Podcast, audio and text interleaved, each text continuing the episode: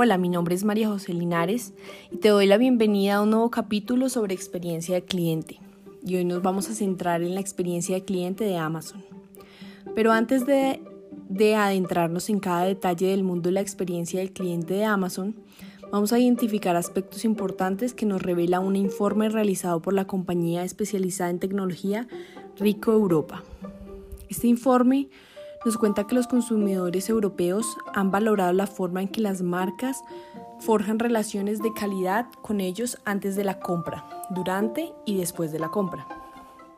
El informe muestra que el 70% de los consumidores europeos reconocen que las mejores marcas son aquellas que le tratan de forma personalizada, mientras que el 57% estarían dispuestos a gastar más en aquellas marcas que le hacen sentir valorados enfatizando la necesidad de que em, las empresas deben comunicarse de una manera más personalizada.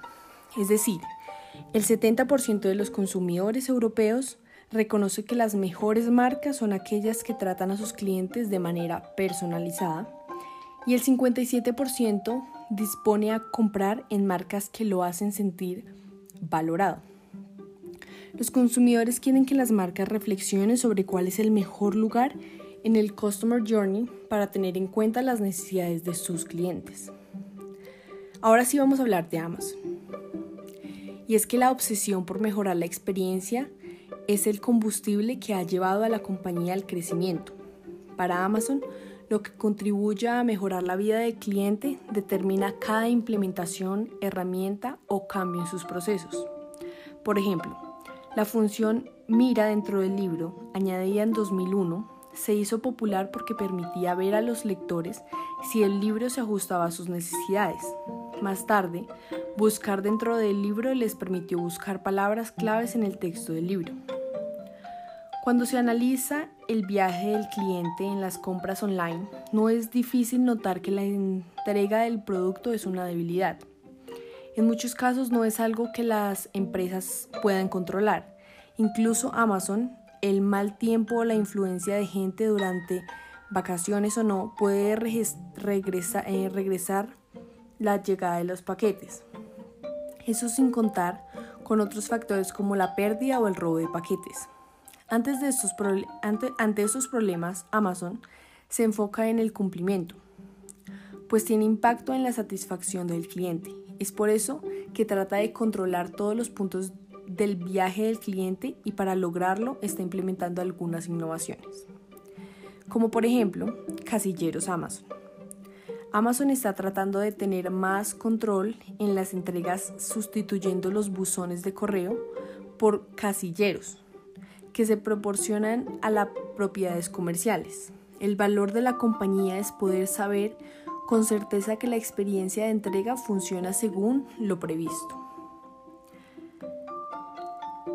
Amazon tiene softwares y procesos dedicados exclusivamente a mejorar continuamente la experiencia del cliente, a través de todos los canales en los que se puede acceder a su plataforma.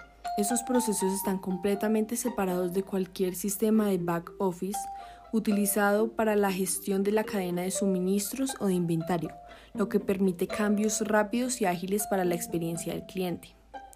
El sitio amazon.com está en constante evolución y continuamente modifican pequeñas cosas como la forma, el color, el texto, los iconos y las fuentes de botón añadido al, carrito o compra ahora.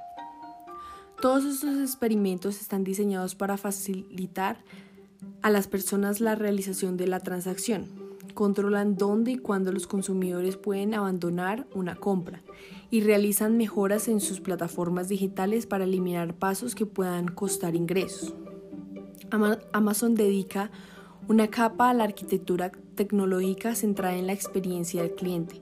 Permitirá la experiencia según en la CX sin temor a introducir datos erróneos en los sistemas centrales. Por otra parte, Amazon invirtió en OneClick la posibilidad de que sus clientes almacenen los detalles del pago y entrega y se reutilicen, permitiendo una compra con un solo clic.